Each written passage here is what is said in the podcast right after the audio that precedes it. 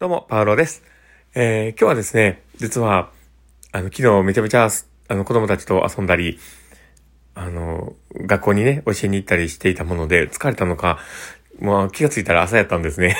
だから全然ね、あーと思って収録したいと思ってね、ちょっとあーと思ったんですけど、とりあえず、ね、昨日ね、収録しようと思ってたことを僕はちょっと今から収録しようかなと思っています。えー、どんな感じになるかわかりませんが、お付き合いいただけたら嬉しいです。えー、パーロのマインドブックマーク。この番組は日々生活の中で思ったことや感じたことの中から聞いているあなたが生き生き楽しく人生を歩んでいけるエッセンスになる情報を私が勝手に楽しみながらお届けしています。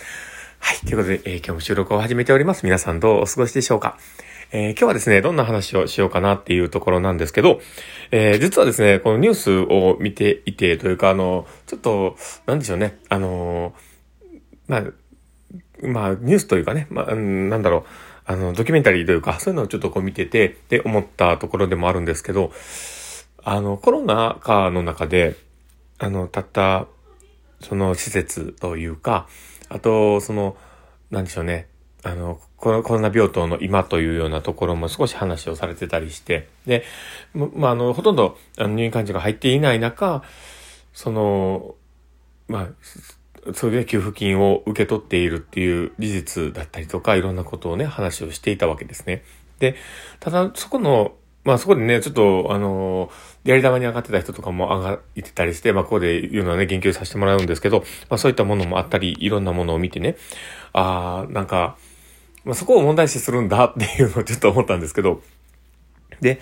実際、まあ、ね、あの、まあ、現状わかんないですよ。僕もそのね、そういう病棟に入ってたわけではないので全然わかんないんですけど、ただ、実際そういうお金の流れっていうところって、普通にあるやんって思ったりするんですね。で、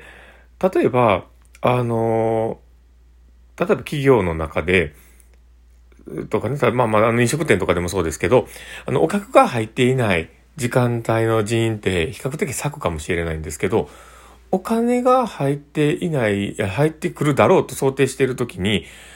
あの、まあ、お客の流れが、ね、入ってくるだろうという想定するときに、その時間帯の、まあ、キャパっていうのは広げておくのが定石ですよね。で、だからこそ、例えば7、あの、6時、7時、8時の時間帯のアルバイトが、募集が結構あったり、その時間帯の、あの、ね、ウェーターさんの数とか、調理場のスタッフの数とかってすごく多かったりするわけですよ。で、それって僕の中で当たり前なことだなって思ったりするんですけど、そこに、じゃあその、時の流れ、まあ、近くにね、あの、料理屋さんがバーンってできて、で、あ、全然客層が入ってこないなってなってても、そこの時間帯の人員の確保って、絶対しますよね。で、その分のランニングコストがす、っていうのは、あんまりこうね、あのー、まあ、度外視で考えるところってあるわけじゃないですか。で、それはなんでそれをするかというと、そのために、あのー、まあ、お客さんがね、来た時に、あのー、ちゃんとしたサービスを提供するって大前提があるから、そこにお金を、ランニングコストを払うわけですよね。で、それは、当たり前なことやと思うんです。だからそこの赤、赤字の部分っていうところも覚悟しながらやっている部分があったりして。で、それを病院とか、ああいう公共、あの、公的施設っていうところで言った中で、そういう給付金が受け取ったらいいとかダメとかっていう話がなるんだなっていうのをちょっと思ったりして、で、実際今、な、あの、感染者数が減って、で、コロナ病棟の稼働っていうのが、今、まあ数が、数としてね、減っているとこもあるかもしれません。で、その中で、えー、まあそういうね、あの、給付金を出すっていうことに、まあ僕は全然抵抗がないんですね。で、それは、やっぱりそこの病棟を維持する、えー、ランニングコストが確実かかってるわけですよ。で、そこには、あの、払うべきものが存在して、で、あの、コロナ禍の中、あれだけ戦っていた、え、その施設とか、その病病院っていうところに、お金をちゃんと落としてあげることっていうのは、病病院ののもう維持っていうところで考えたときに、すごく大事なことだと思うんですよ。だあれそれをバンって切っちゃって、じゃあ、あの、もうコロナ減ってるから、じゃあ切りますって言って切って、じゃあそこの病棟の、あの、ね、維持ができないから、ただの箱物になってしまってはいけないから、じゃあ他のもので稼働させようって思ってまた動かしたら、じゃあ今度は、まあこれから増えるときに、またそれを一から立て直してやらなきゃいけないってなった時に、病院のランニングコストすごいことになるわけですよ。で、そう思うと、ちゃんとそこのキープをするためにちゃんとやってくださいねって言って、そういう支援金とか維持費みたいな形でちゃんと出してもらえるっていう建前は僕はすごく大事なことで、で、ましてや、あの状況下の中で、あの、やりますって言って手を挙げた人たちに関してのリスペクトを考えたら、いや、全然払っていいんじゃねって思ったりするんですけど、まあそういったものもやっぱ議題になってくると。で、そこって、あの、考えなきゃいけないところっていうのは、その、やっぱかかってくるもの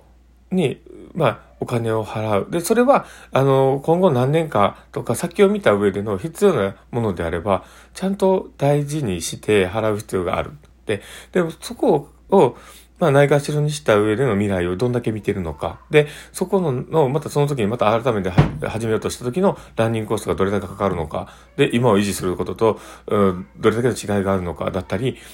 そういったものもちゃんとちょっと立ち止まって見る必要があるんだろうなと思うんだけども、まあ、そこをなんか、うん、報道の中で言ってるところはそこにお金がかかっているよねっていうような、